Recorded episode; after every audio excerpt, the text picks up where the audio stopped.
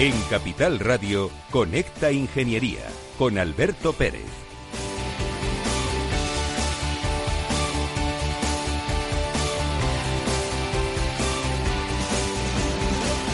Buenos días España, buenos días ciudadanos. Llega la primavera, ya está aquí con nosotros y el sol sale, luce. Hace un poquito de fresquito, pero los miércoles es lo que tienen.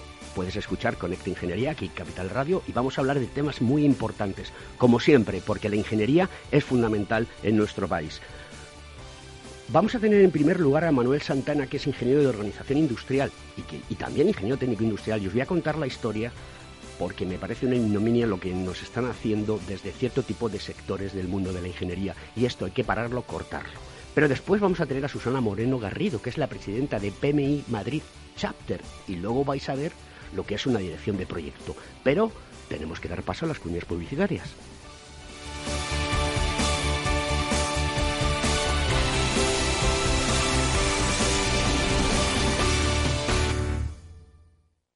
Según sondeos realizados por colegios profesionales, las licencias registran plazos de tramitación superiores a los 18 meses. Los encuestados afirman tener sentimientos de impotencia por los retrasos inaceptables y gravosos. En eCity, las licencias ya no son un problema. Gestionamos con celeridad tu licencia o declaración responsable de modo presencial o telemático. Te garantizamos trato personalizado, seguridad y solvencia. eCity es una entidad colaboradora urbanística del Ayuntamiento de Madrid con más de 10 años de experiencia. Solicita información, tu EQ de confianza, www.ecity.es.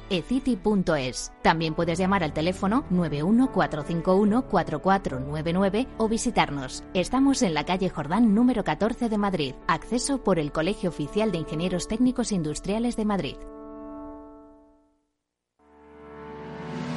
¿Quieres ser empresa colaboradora del Cogitim? Gracias al convenio gratuito tendrás multitud de ventajas para tus empleados aunque no estén colegiados, tales como descuentos en formación presencial y online, acceso a proempleo para que puedas encontrar el perfil que más se adecue a tus necesidades y aparición en nuestras publicaciones y web, entre otras. Hoy más que nunca, colaboremos juntos. Puedes llamarnos al 91 448 2400. Estás escuchando Conecta Ingeniería. Pues vamos allá con la noticia de la semana. Un laboratorio español que investiga sobre coronavirus tiene que recurrir al crowdfunding para sobrevivir. El Centro de Neurobiología, dirigido por José Antonio López Guerrero, dependiente de la Universidad Autónoma de Madrid, vive una situación extrema, a pesar de que sus investigaciones ya han dado como resultado un estudio, dos patentes y una tesis. Esta noticia está en ABC y me sorprende muchísimo que esto esté ocurriendo en este país cuando, por motivos que nadie sabe, se coge y cierto tipo de aerolíneas que no representan ni el 0,1% de, productividad en el mundo aeronáutico, pues se la rescata. Y esta gente tiene que acudir a un crowdfunding. ¿De qué estamos hablando en este país?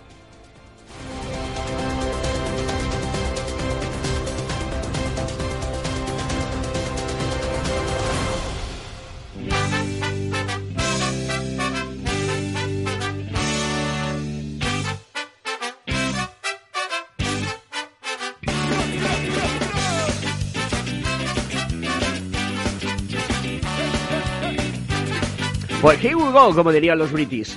Eh, Manuel Santana, buenos días. Hola, buenos días. ¿Cómo te encuentras, querido amigo? Eh, mira, pues mm, más o menos, más o menos. De, bien del todo no te puedo decir. ¿Y por qué no estás bien del todo? Cuéntame. Eh, mira, es que he tenido pues eh, muchas incidencias en, en, una, en una convocatoria de, de empleo público, uh -huh. en unas oposiciones. Uh -huh. Tú eres ingeniero técnico industrial, ¿no? Sí. Y además de todo, luego después hiciste la adaptación al grado, ¿correcto? Correcto, correcto, sí. Yo no la hice porque no creo en ello. Creo que ha sido una de las grandes, y me van a permitir los oyentes la expresión cagada por parte de, de la sociedad en que después de estar estudiando tantos años tan duramente una ingeniería técnica industrial, en mi caso en Madrid, en la famosa Escuela de Embajadores, mm, que me digan que no soy ingeniero, eh, me duele profundamente en el alma. Pero en tu caso, resulta que tú eres funcionario del Cuerpo A2 de Ingenieros de la Administración en, Canarias desde el año 2007.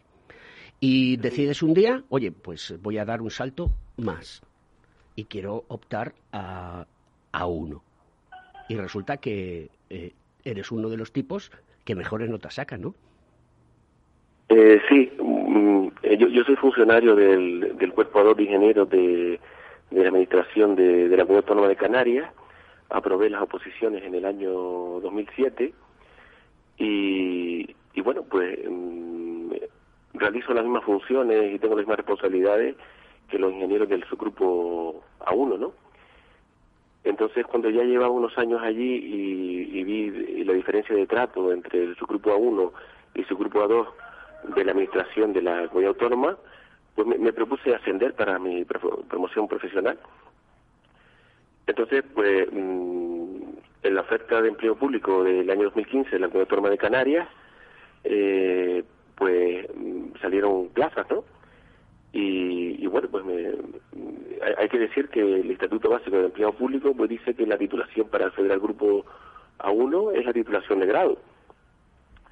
Y, bueno, hay que indicar también que el, Tribunal Supremo en el 2016 confirmó que, la titulación de grado es suficiente para ascender al, al subgrupo A1, ¿no? Entonces, pues, pues me presento, ¿no? Eh, digamos que las mejores notas, las mejores notas que saqué para, para mí, ¿no? Las mejores notas son que, que me presenté tanto en promoción interna como en acceso libre, por si podía tener algún fallo en alguna de las convocatorias.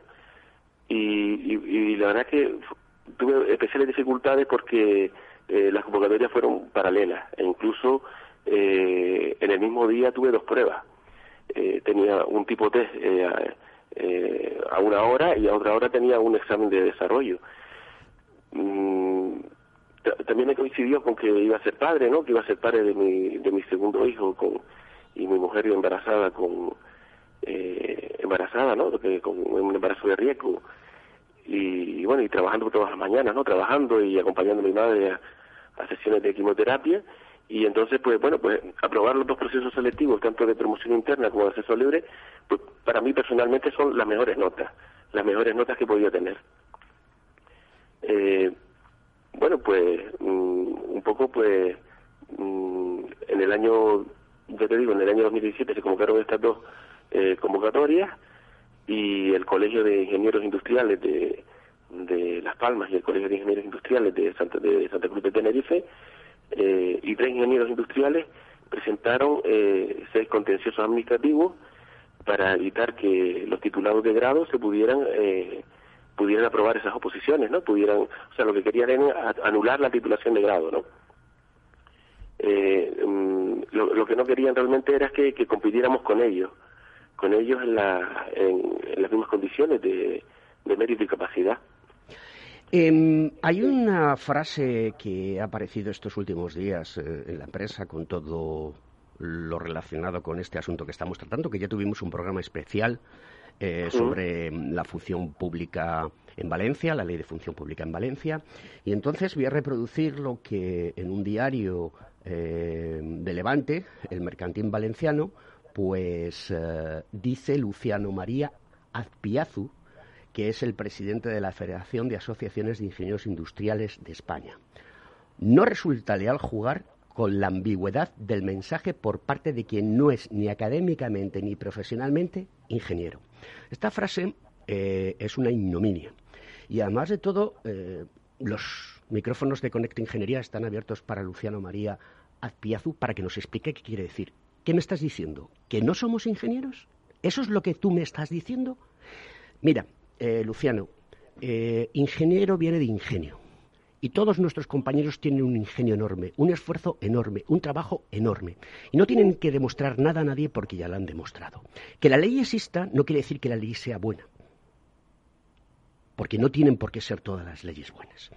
Eh, ¿Cuántos años de preparación has tenido? ¿Cuál ha sido tu bagaje profesional? Manuel, eh, ¿te consideras que tienes que estar en un statu quo porque alguien lo diga cuando hoy en día eh, la realidad es que el mundo de la ingeniería, el mundo de la arquitectura, el mundo de la tecnología solamente va en una dirección y en un camino? Y es que haya profesionales sobradamente preparados porque es lo que necesita este país. No necesita un status quo y no necesita un clasismo propio del mundo hindú. Sí, eh, la preparación mía ha sido la de la de ejercer en la actividad privada durante muchos años, haciendo el, el ejercicio eh, privado de la profesión, haciendo proyectos para, para terceros, ¿no? Para eh, administraciones, para particulares, ¿no? En el que no, se ve esa diferencia, como tú bien dices, que eh, realmente cuando un particular o una empresa viene buscando un ingeniero o un proyecto, pues no, no te pregunta qué, ingeniero eres, sino dice, mira, a mí me hace falta pues, hacer un proyecto. El, eh, es evidente que no, no, a pesar de que ellos digan que son dos profesiones distintas, pues es la misma profesión porque el mercado es único, ¿no? Las personas que buscan un proyecto o buscan un asesoramiento o una consultoría, pues no son buscan un, técnico, un técnico que les resuelva eh, las cuestiones que tienen que, nosotros como profesionales tenemos que saber resolver. Entonces, mm, me parecen desacertadas todas estas eh, manifestaciones por parte de los de los ingenieros industriales, no, no están con la realidad, no no están en no están en este mundo, no, no están en esta eh, en esta sociedad, en, esta nueva normalidad, en este nuevo tránsito hacia la transformación digital, hacia la conversión energética, hacia un montón de cosas que requieren de profesionales que están sobradamente preparadas. Y a mí nadie me va a venir a decirme que no estoy ni académicamente ni profesionalmente preparado como ingeniero para ir a unas oposiciones. A nivel judicial, con toda la batalla que estás eh, llevando a cabo, eh, ¿qué, ¿cuáles son los próximos pasos, Manuel? Eh, sí, la batalla es, amplia porque hay que decir que, bueno que yo, he tenido que presentar, recurrir las sentencias que, han ido saliendo, ¿no? De porque ya, ellos presentaron, los colegios de ingenieros industriales presentaron eh, una demanda y, tres competidores en el proceso selectivo pues presentaron otras tres. Entonces, bueno, tres y, otra más. O sea, he tenido que ir eh, he tenido que ir al Tribunal Supremo con, recurriendo cinco sentencias en casación.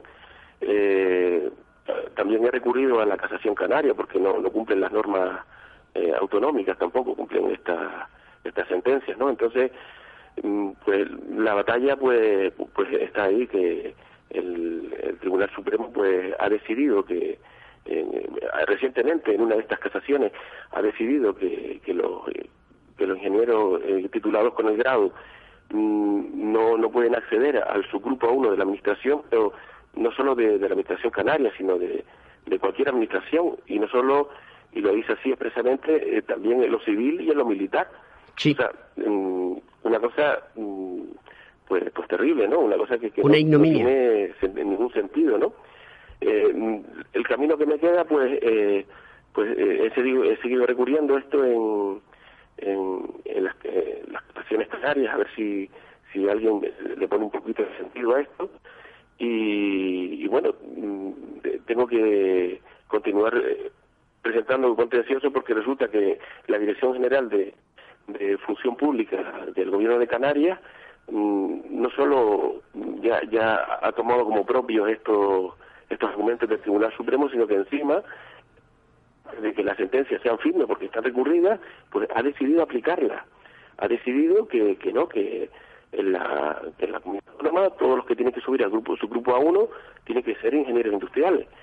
Mm, y he tenido que recurrir, pues presentar, pues ya he presentado tres recursos más, tres recursos más, y, me queda uno de los recursos por presentar todavía que lo presentaré en breve. Eh, hay, que decir que, que el, camino es, es, áspero porque eh, uno de los recursos, por ejemplo, que he presentado, pues directamente el Tribunal Superior de Justicia de Canarias pues me lo ha inadmitido, pero es que me lo han inadmitido sin, realmente sin, sin llegar a formularlo. Quiero decir, que no, ni siquiera lo ha visto, ni siquiera ha visto el recurso que yo tengo y, me lo han admitido. También tengo que decir que, tengo también otra titulación, que es la titulación de Ingeniería de Organización Industrial, que es una titulación correspondiente al nivel de máster en Ingeniería y que también la, la quiero hacer valer, pero ya tampoco la Dirección General de Función Pública de, de Canarias ha decidido aceptar esa titulación.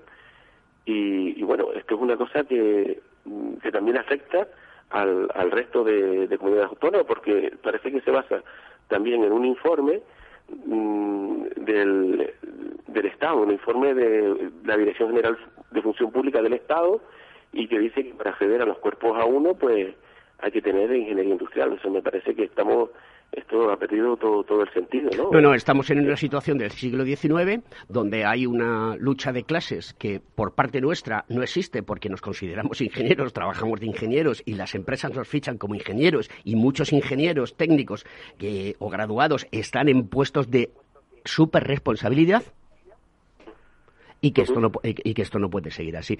Eh, eh, me consta que tienes el soporte y el apoyo y el cariño de todo el colectivo en relación a este tema. Es así, ¿no?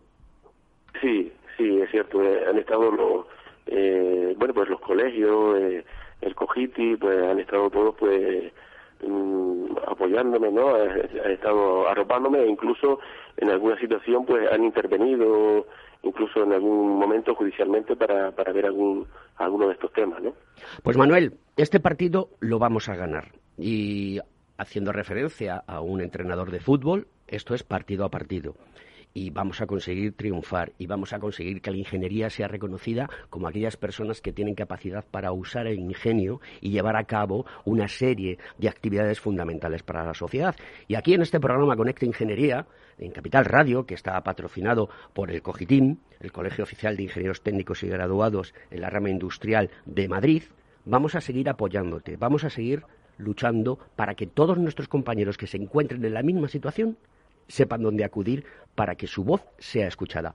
Manuel, muchísimas gracias por estar en nuestro programa. Te deseo la mayor de las suertes y, seguiremos en contacto. Y me gustaría mucho que me fueses contando todos tus avances para seguir dándole voz a la ingeniería. Un abrazo muy fuerte, querido amigo. Un abrazo y muchas gracias por, explicar mi caso y que pueda servir para, para el resto de, de los ingenieros. Gracias a ti. Continuamos con el programa. Bueno, pues eh, ya habéis visto cómo está la situación. Estas cosas me enervan muchísimo. Y, además de todo es que hoy tengo una persona en el estudio que se llama Susana Moreno Garrido. Ella es arquitecto. Sí. Y conoce perfectamente la lucha de clases. Porque yo creo que también la has vivido de alguna manera. Sí, bueno, en el caso de, mi titulación superior, el Colegio de, Arquitectos, pues bueno, siempre ha posicionado la diferencia entre arquitecto y arquitecto técnico, ¿no? Lo cual sigo sin entender, ¿eh? Lo que es cierto es que son dos figuras como eh, legalmente la LOE las reconoce como figuras diferentes y con digamos y con atribuciones diferentes, ¿no? En todo lo que es el proceso constructivo con lo cual yo creo que las entendemos muy bien por separado. En ese caso, eh, la ingeniería yo creo que la diferencia no es tanta en, cuanto a una ingeniería superior y una ingeniería técnica, pero sobre todo lo que veo es que el momento en el que estamos viviendo, en el que eh, bueno, nos, nos engulle ¿no? la tecnología, la velocidad, la transformación, que estemos cayendo en no reconocer ciertos méritos como, como el de este chico, ¿no? que, ya, que ya llevaba años ejerciendo eh, como funcionario público que no se le reconozca el mérito por encima de una titulación, ¿no? Y que, aparte que tiene la titulación, o sea, es una, es una, una guerra que desconozco el caso en particular, pero que no termino de entenderla. O sea, creo que empobrece un poco a la propia a, la propia administración pública el, hecho de que no reconozca que, que, pueda tener méritos adquiridos ya por su propio ejercicio de la profesión, que yo siempre he defendido que yo no salí arquitecto de mi carrera. A mí me han hecho arquitecto los años, ¿no? Entonces, creo que él tenía muchos más méritos que la propia titulación en sí misma. Indudablemente, además de todo, para toda la audiencia, eh, que es una cosa que insistimos muchísimo, no existen los ingenieros superiores. O sea, esto no es un ser superior. No. No. Existen ingenieros, ingenieros técnicos industriales, existen graduados. La legislación educativa eh, y la legislación para ejercer profesiones está como está. Yo creo que requiere de un lavado sí, totalmente urgente, es decir, esto es un inside out, o sea, es eh, coger el calcetín y meterle en la mano y darle la vuelta. Creo que en, que en, eso estamos trabajando y luchando bien y que vamos a ir a por ello, porque realmente la sociedad hoy en día no demanda profesionales eh, con clases. Demanda gente que sea capaz de solucionarlo. Estás hablando en muchas ocasiones de, oye, cuando tú ves los anuncios de prensa o lees eh, sobre recursos humanos, todos los que seguimos la red profesional LinkedIn o Twitter, ¿no? Pues siempre recursos humanos que busca, bueno, pues buscamos un tío que sea empático, que sepa comunicar. buscamos un tipo que tenga idiomas y buscamos un tipo que sea capaz de dirigir y de liderar les da igual si es un ingeniero o un ingeniero técnico, si es un arquitecto o un arquitecto técnico, o si es un ingeniero de caminos, o si es médico. les da exactamente igual. Lo que quieren son que la gente solucione problemas, porque la formación que adquirimos en la universidad nos ha servido para poder enfrentarnos a la mayoría de los problemas, por no decir el 100%. Y eso es, mi experiencia profesional, Susana. Sí, sí, y yo, fíjate, lo que, o sea, lo que vengo hoy a representar aquí como presidenta del, del capítulo de Madrid del PMI, los profesionales que nosotros eh, reconocemos son los denominados project managers. Eh, project manager lo reconoce, en, en este caso el, PMI, una certificación que independientemente de su titulación reconoce unas horas de experiencia en, en, gestión de proyectos, en dirección de proyectos, independientemente de su titulación académica. O sea, no hace una distinción entre un arquitecto, un aparejador o alguien que, haya hecho un módulo eh, superior en, organización de obras. ¿no? no sé cuál es la titulación exacta de, en formación profesional para este tipo de profesionales, pero el PMI le es indiferente la titulación académica en sí misma. Lo que reconoce son horas de experiencia, horas reales allí, a pie de, a pie del cañón, ¿no? Claro, donde se pisa chapa, donde se pisan proyectos, donde se pisa liderazgo. Es muy triste que estas situaciones sigan ocurriendo. Ya te digo que todo esto es debido al clasismo existente que se ha consolidado durante muchos años, pero que le queda muy poco. O sea, esto es, que, o sea, fíjate lo que ha cambiado el mundo en 30 años, ¿no? O sea, al final el que, el que reconocíamos como arquitecto hace 30 años es que no es igual que el arquitecto de, hoy en día. ¿eh? Indudablemente. Bueno, pues creo que debemos de pasar ya a la pausa publicitaria y a la eh, mitad del programa y continuaremos con, con Susana Moreno Garrido, presidenta de PMI Madrid Chapter.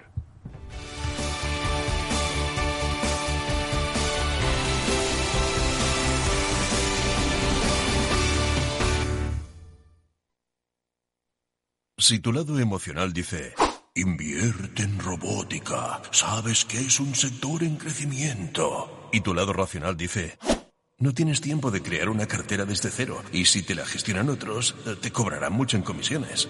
En Renta 4 Banco te lo ponemos fácil. Con el nuevo servicio de gestión óptima, contrata nuestras carteras temáticas 100% online, con una comisión de gestión de solo 0,25%. Entra en r4.com o en cualquiera de nuestras oficinas y descubre todas nuestras carteras. Tu lado emocional y racional por fin se unen. Renta 4 Banco, tu banco especialista en inversión.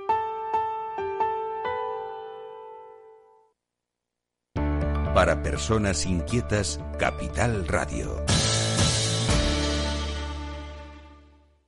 Frente a los impagos, vitamina D, la fórmula de información empresarial exclusiva de Informa para minimizar los riesgos y facilitar la toma de decisiones. Descubre Data Powered by Informa, la solución perfecta para tu negocio. Consulta al especialista en informa.es. Capital Radio Madrid 105.7 Los robots escuchamos Capital Radio. Es la radio más innovadora. Oímos a Saragot con Luis Vicente Muñoz. Ahí le has dado. Esto es Capital Radio. Di que nos escuchas. ¿Está pensando en montar una empresa pero no se atreve a dar el paso en solitario? Busca una marca conocida y consolidada que le respalde, en Franquiciados le ayudamos a elegir el negocio que más se ajuste a sus necesidades. Franquicias de éxito, innovadoras, de baja inversión. Los miércoles a las 12 en Capital Radio tienen una cita con el único programa de radio de España especializado en la industria de la franquicia. Franquiciados con Mabel Calatrava. Capital Radio Siente la economía.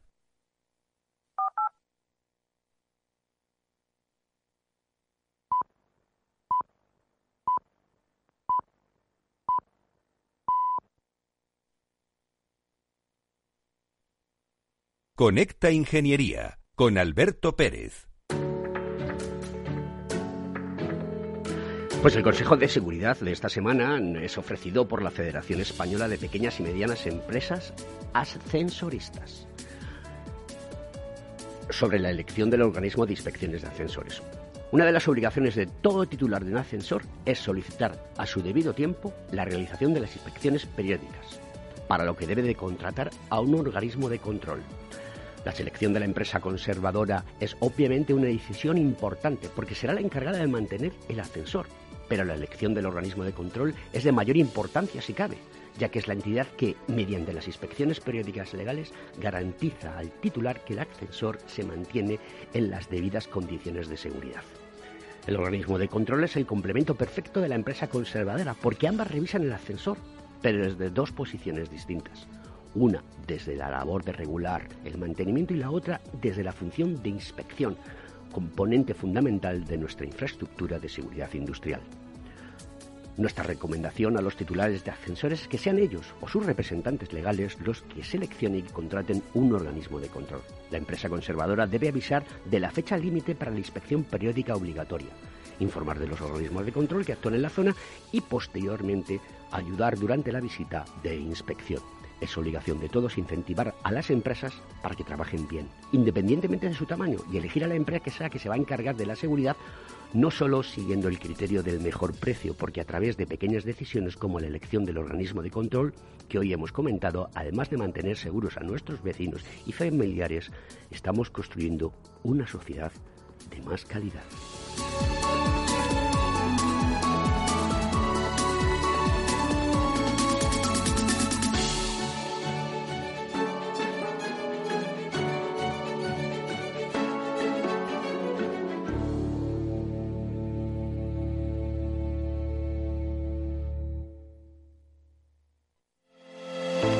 ¿Acabas de montar un negocio y te gustaría protegerlo de posibles intrusiones no deseadas? ¿Necesitas asesoramiento respecto a los sistemas de protección contra incendios que la legislación obliga a instalar en tu empresa? ¿Ya tienes sistemas de seguridad o de PCI en tus instalaciones pero buscas un mantenedor para los mismos? No te preocupes, en Grupo Eurofesa damos solución a todas estas cuestiones. Ingeniería, instalación y mantenimiento son los servicios que ofrecemos para proporcionar a nuestros clientes soluciones integrales de cara a proteger bienes y personas en materia de protección contra incendios y seguridad detección de humos y gases, extinción automática y manual, control de accesos, videovigilancia y sistemas antiintrusión. Todo lo que necesitas en una única empresa. Grupo Eurofesa, siempre atendido, siempre protegido.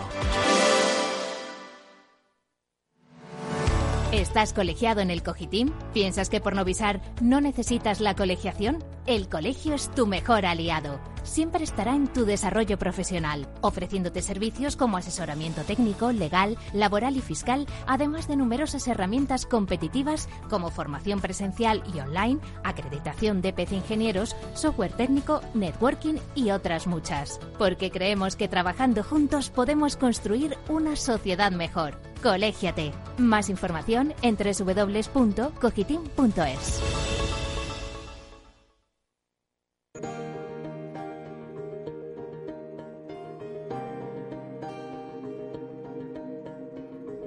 La noticia tecnológica de la semana.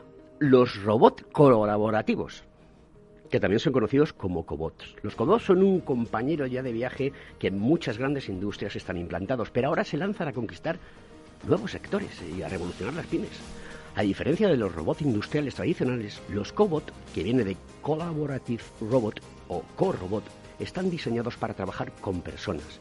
Pueden incluso interactuar con ellas y pueden programarse previamente en un tiempo real de forma muy sencilla, sin necesidad de una alta cualificación o formación previa, gracias a una interface muy intuitiva. Tras la integración del robot colaborativo, cualquier operario puede enseñarle los pasos a seguir en unos solos minutos. Una de las ventajas de contar con este tipo de robots es que las compañías pueden ser más competitivas en costes al automatizar los procesos repetitivos en los que el ser humano no aporta mucho valor añadido. El crecimiento está siendo exponencial de una tecnología que en España no estamos saliendo mal parados entre los países de nuestro entorno. Los países donde hay tasas de paro más bajas son aquellos que tienen más número de robots por habitante.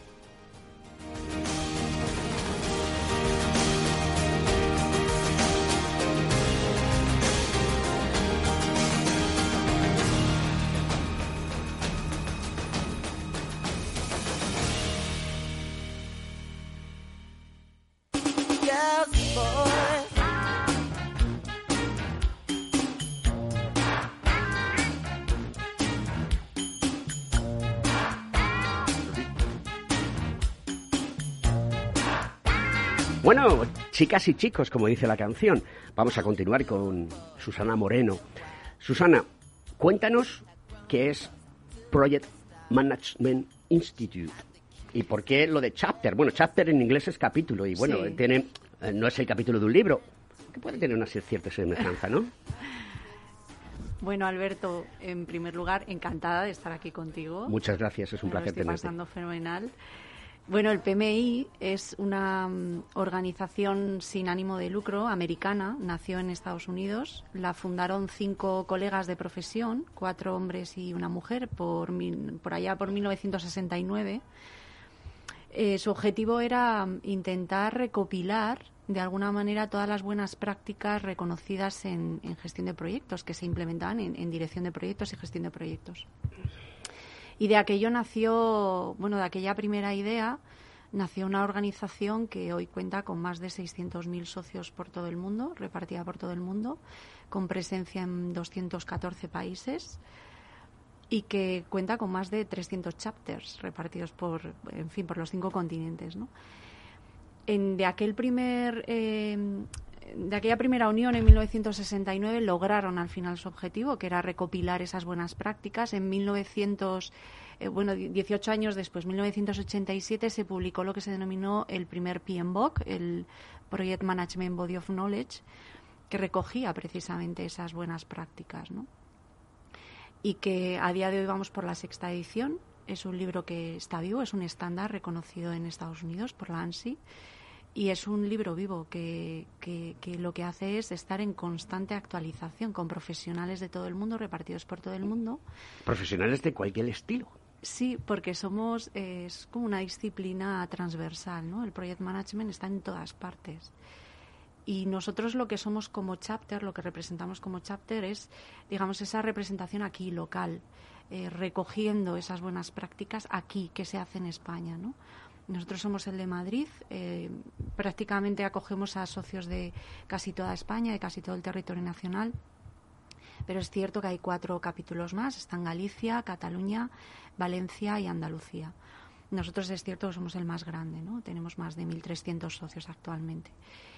Y, como te decía, es una disciplina transversal. Eh, yo represento a, a, socios de todos los sectores, del sector de la construcción, de la ingeniería, de la energía, eh, de la abogacía, de la rama sanitaria, de la rama de la administración pública, todos entienden lo que es el project management y lo que es un proyecto y que es la gestión de, proyectos, ¿no? La gestión de proyectos. Y, la gestión de proyectos eh, es muy amplia, ¿no? Es que está en todas partes, Alberto. O sea, al final, eh, ¿qué, es un proyecto en sí mismo? es un esfuerzo que hacemos para crear o mejorar algo, un producto, un servicio, lo que sea, ¿no?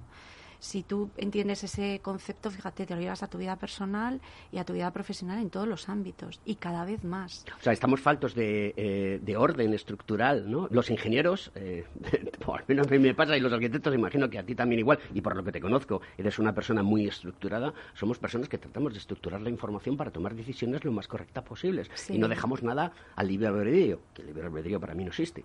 Pero bueno, es una cuestión de decidir, oye, lo tengo atado y bien atado. Y eso en algunas ocasiones nos crea ansiedad, porque no salen las cosas como nosotros queremos. Sí, pero lo, bueno es que mm, tienes ese apoyo, que son esas buenas prácticas reconocidas que te pueden ayudar, pero el profesional no es solo el, el profesional académico, es el profesional que ha ejercido y que entiende que los proyectos al final, eh, evidentemente tenemos esos procesos, esas buenas prácticas que se implementan en, todos los ámbitos, yo recojo de ahí lo que creo que es eh, mejor para mi proyecto particular, ¿no? para lograr la eficiencia en ese proyecto, la máxima eficiencia. En todo esto que nos estás contando cabe perfectamente metodologías como la metodología Lean, el Scrum, Exacto.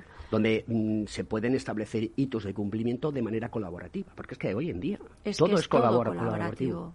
Todo es colaborativo. yo es que me sorprende, y volviendo un poco a y perdonen ustedes, queridos oyentes, que sea pesado, pero es que quiero demostrar que hoy en día no existe una situación clasista. O sea, es imposible, es inconcebible. Tú te sientes en un proyecto y cada uno aporta.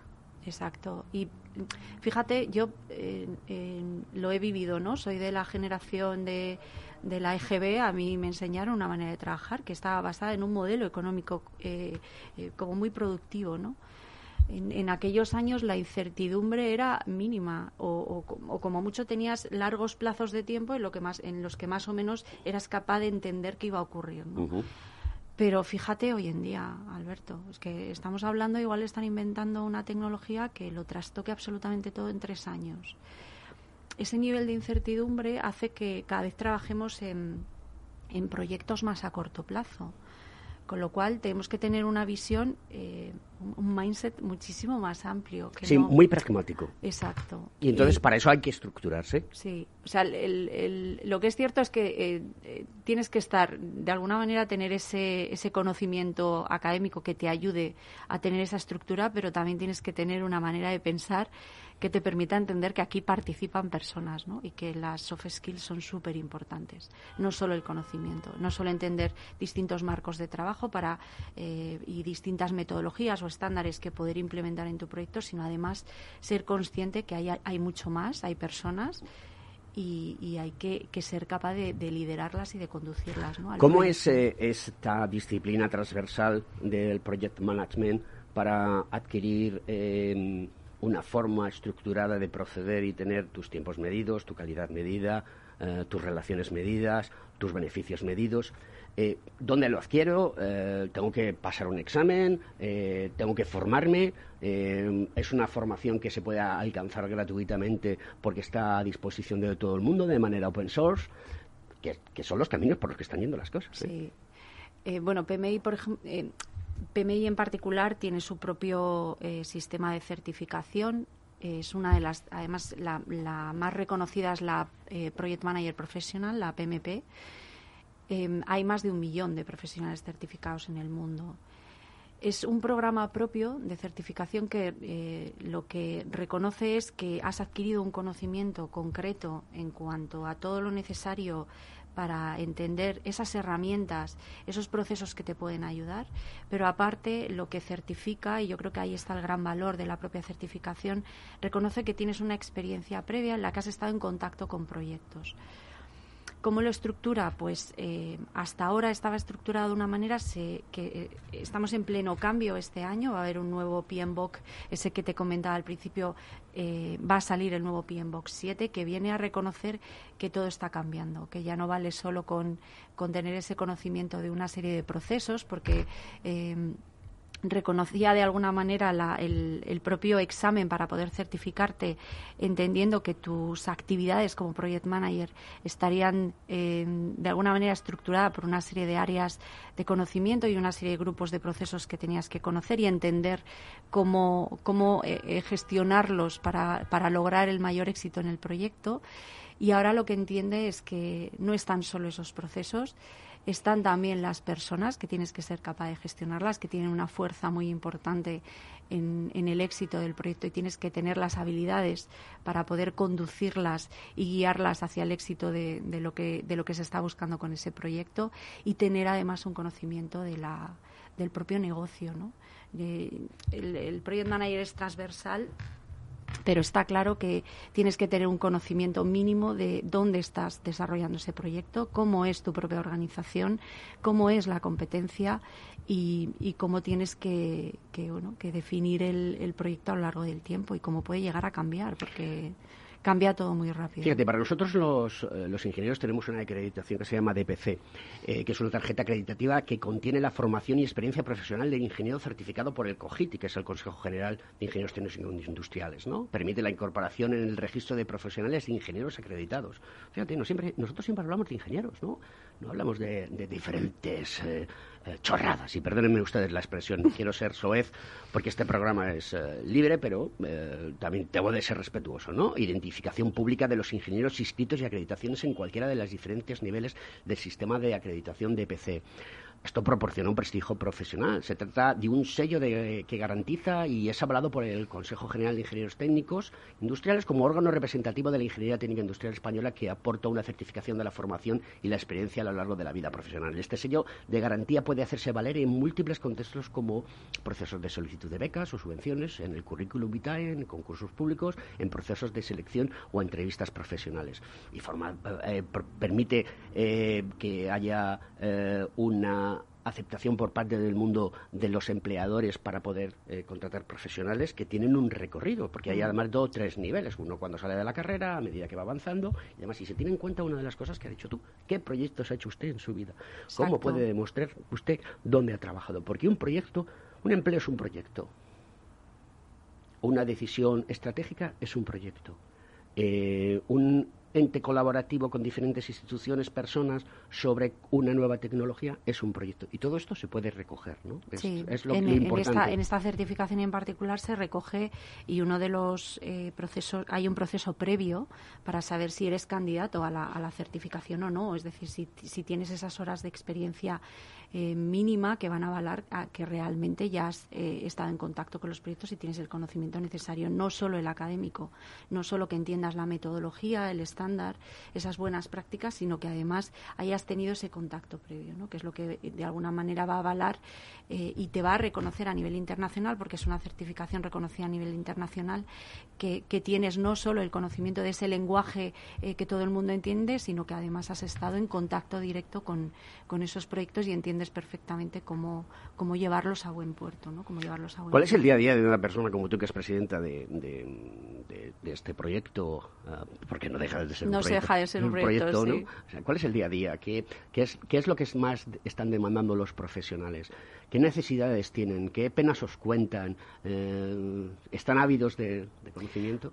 Em, yo creo que además los project managers estamos en constante eh, actualización y de hecho eh, uno de los grandes valores de nuestra eh, de lo que son los chapters es que damos ese apoyo porque la certificación la tienes que mantener. Es decir, no vale con que hayas eh, adquirido el conocimiento en el año 92, sino que has tenido que mantener esa certificación eh, en ciclos trienales, en este caso, en el que has ido manteniéndote al día a día, porque ha cambiado muchísimo la profesión y el entorno, ¿no? El contexto en el que nos movemos no es el mismo ahora que cuando salió el primer PMBOK y eso PMI lo, lo, lo, mantiene. Digamos, yo creo que es uno de los grandes valores. Nosotros como asociación lo que hacemos es dar ese apoyo a los profesionales que demandan seguir en constante conocimiento. ¿no?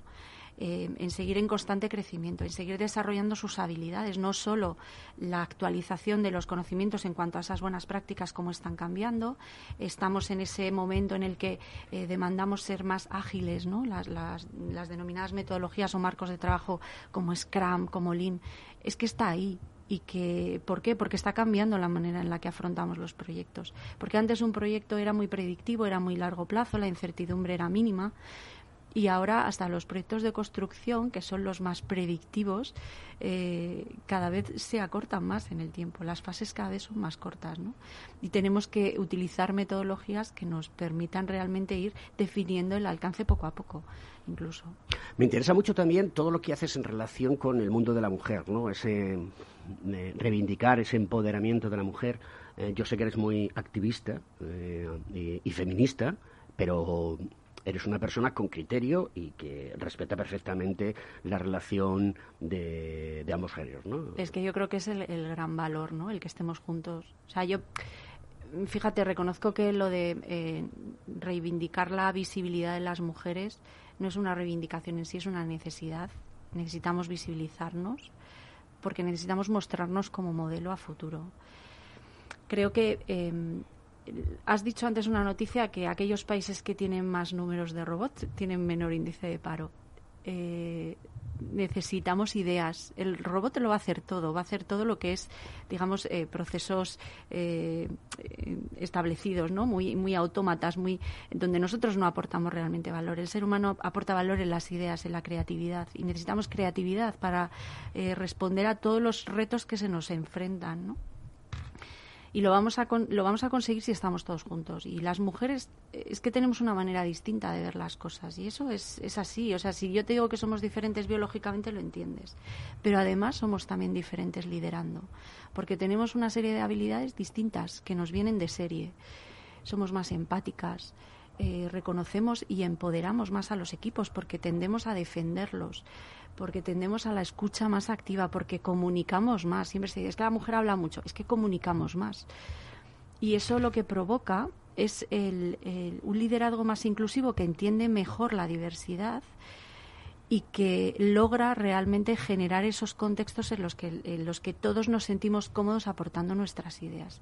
Y es el momento de defender eso porque es el momento en el que lo necesitamos. Las mujeres tenemos que estar y tenemos un problema. Nosotras mismas em, nos cuesta mostrar nuestro valor, mostrar lo que valemos. Y yo creo que es el momento de visibilizar lo que somos, lo que valemos, lo que podemos aportar y caminar juntos. Y no hay tiempo ni de prejuicios ni de sesgos. O sea, eso ya puede haber quedado, como tú decías, ¿no? Las clases. Es que eso es anacrónico ya. Nosotros yo creo que tenemos que romper con todo eso poco a poco, ir dando pequeños pasos, ir mostrándonos como modelo, como ejemplo. Yo me muestro como modelo cada día a mi hija, pero me siento en la obligación de mostrar al resto de mujeres eh, lo que yo soy, lo que yo represento y lo que podemos ser y el valor que podemos aportar. ¿Y cuál es la aceptación por parte de, de todas las personas, eh, mujeres con las que trabajas, eh, apoyan todo esto, eh, cada vez se va sumando más gente, van rompiendo el cascarón y van saliendo. Sí, yo creo que sí. de hecho, nosotros en el, en el capítulo de Madrid el año pasado hicimos un congreso, se hacía por primera vez. Desde entonces estamos trabajando por ello porque creemos que tiene que aporta valor a la sociedad el, el hecho de Em, demandar que haya más mujeres en la gestión de proyectos. Pero por lo que te digo, porque aportamos otras habilidades que son complementarias. No es que nosotras lideremos ni mejor ni peor, simplemente que nos tenemos que complementar para lograr el, el máximo beneficio para todos. Al final el, futuro lo vamos a construir juntos y tenemos que estar ahí. El año pasado organizamos un congreso, reivindicábamos la, la, presencia de las mujeres y mostrábamos modelos de mujeres que participaban en lo que yo creo que son tres pilares fundamentales para nuestro futuro, que son la innovación, la transformación digital y la sostenibilidad. ¿no?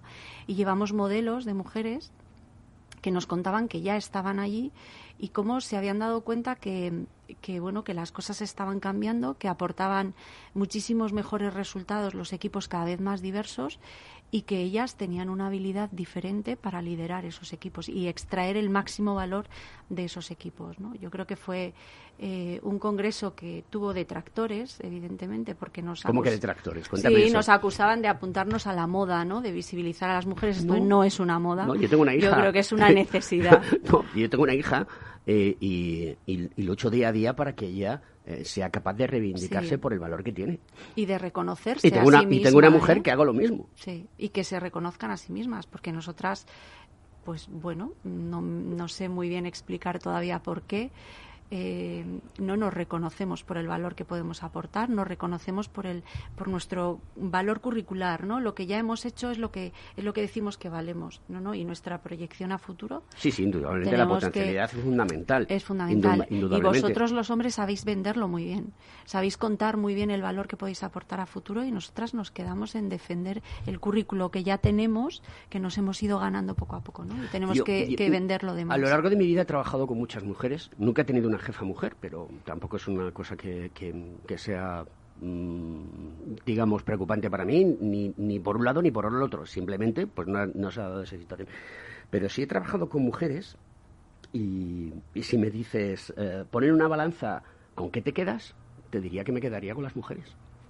Absolutamente, porque porque las profesionales que he tenido a mi cargo o que han trabajado conmigo jolines, son muy buenas y aportan muchísimo. Un sentido de la responsabilidad, un sentido de saber hacer las cosas bien, un sentido de, independencia. Y, en, muchas ocasiones yo me he encontrado eh, con hombres que es que son dependientes de que les tengas que decir lo que tienen que hacer. Con lo cual eso es, se llama ser poco colaborativo. Pero las, las mujeres, mm, en mi experiencia es fantástica. No me puedo quejar. Pues son muy buenas profesionales, todas las que he tenido, que han trabajado en los equipos en los que yo he estado, he encontrado eh, gente muy, muy, muy, muy valiosa. Muy valiosa. Es verdad que, que tenemos otras... Em, y esto no lo digo porque esté de moda, que es que... Eh, no, es que... yo, yo reivindico el día a día, el trabajo, el esfuerzo, el que estemos en una solución, en una sociedad involucrada, todos esos son parámetros en los cuales yo al otro lado de la situación, al otro lado tengo una señora y al otro lado estoy yo como señor o como chico o como chica, como decía la canción antes, eh, chicos y chicas. Eh, oye, mm, vamos a ver, mm, que esto es más sencillo de lo que parece. Si aquí lo que se trata es de que tengamos un objetivo común y me da exactamente igual. Exacto. Nosotras vemos además el, eh, los problemas de otra manera, los enfocamos de otra manera. Eh, no caemos en esa lucha de, egos a nivel general, ¿eh? que luego habrá excepciones como siempre. Pero, pero yo creo que tendemos a, lo que tú dices, a ser más colaborativos y a generar esos entornos de colaboración. Y yo creo que ahora, ahora es imprescindible. Vemos el futuro de una manera distinta, tenemos otro enfoque y bueno, hay, hay datos, o sea, la ONU, por ejemplo, bueno, no solo la ONU, hay estudios que avalan que si la igualdad de género fuese cierta a día de hoy, el PIB mundial se incrementaría en, ah, pues de aquí al 2025 en 23 billones. Es que me cuesta hasta decirlo, 23 billones de euros. Sí, sí, pero lo tengo clarísimo. Porque, yo, estoy deseando que en España haya una presidenta del gobierno. sí, es cierto. Es que además de todo creo que necesitamos cambiar. Eh, probablemente haya mucha testosterona, eh, pero no, no, es, no es una cuestión de testosterona, es una cuestión de de egos. De egos, eso es. Y yo creo que nosotras, eh, bueno, esa, esa parte la quizá la tenemos menos evolucionada. Sí, probablemente. Pero, yo creo que, eh, que es, es, interesante el entender que, que, nosotras nos lo tenemos que creer. Y hay un problema, ¿eh? Las, eh, fíjate, el, futuro es tecnológico y en carreras tecnológicas los datos son eh, terribles. La tendencia de las niñas que ahora mismo están estudiando en, en la ESO y bachillerato el, aquellas que se van a decantar por carreras STEM es un, porcentaje muy, muy bajito. Y yo creo que es un problema, tenemos que estar todos un poco equiparados. Todavía queda mucho. ¿Tú cómo crees que se puede solucionar eso? Yo creo que les faltan también referentes. Cuando nosotros estudiamos. Sí, pero eh, eh, yo voy a seguir. Tú sabes que yo tengo amigas que, que están eh, liderando proyectos importantes en torno a la mujer, que lo sabes perfectamente eh, pero mm, hay que también creo que debéis hacer autocrítica, ¿no? Sí, sí, sí. Yo siempre en eso, eso soy muy realista. Las, ¿eh? madres de familia, eh, pues también hay que dotarles de, hay que llegar a esas a esas madres que a lo mejor no tienen una formación adecuada o no tienen un conocimiento adecuado para que empoderen a sus hijas a decirle, oye, es que, Alberto, esto, estos dos mil años de costumbres eh, y de sesgos y prejuicios... No se cambian de la noche a la mañana. No se cambian de la noche a la mañana. Yo eh, lo tengo clarísimo. O sea, esto es ir dando pequeños pasos y reconocer nosotras mismas nuestros propios micromachismos. O sea, yo soy una... Em, eh, una chica con, con carrera, con, con profesional y, me reconozco en mí misma pequeños micromachismos. Yo creo que ese es el primer paso. Reconocer en nosotras mismas qué es lo que podemos cambiar eh, y tomar conciencia de ello para cambiarlo, ¿no? yo creo que eso es importantísimo. No se trata solo de reivindicarte a ti como hombre que me reconozcas, sino yo misma reconocer que hay muchas cosas que yo también puedo cambiar, ¿no? Bueno, Susana, llegamos al final del programa, como ves. Eh, se me ha hecho cortísimo, Claro, eh, en la radio el tiempo se va como el agua entre las manos. Muchísimas gracias por estar aquí, ha sido un programa divino, hemos aprendido muchas cosas, sigue luchando, ya sabes que yo siempre te animo a que luches, luches, luches, luches y que me cuentes todas las cosas que haces porque son súper interesantes. Pues nada, queridos amigos, aquí les dejo con Pretenders. Un saludo, hasta la semana que viene aquí en Conecta Ingeniería Capital Radio, patrocinado por el Cogitín.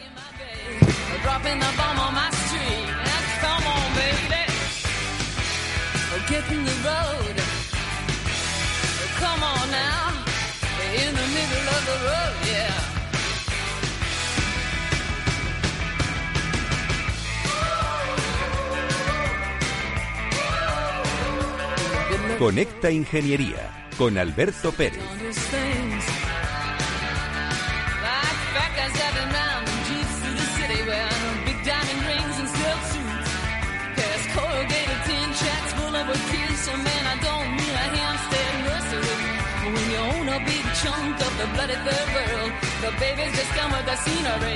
come on, baby.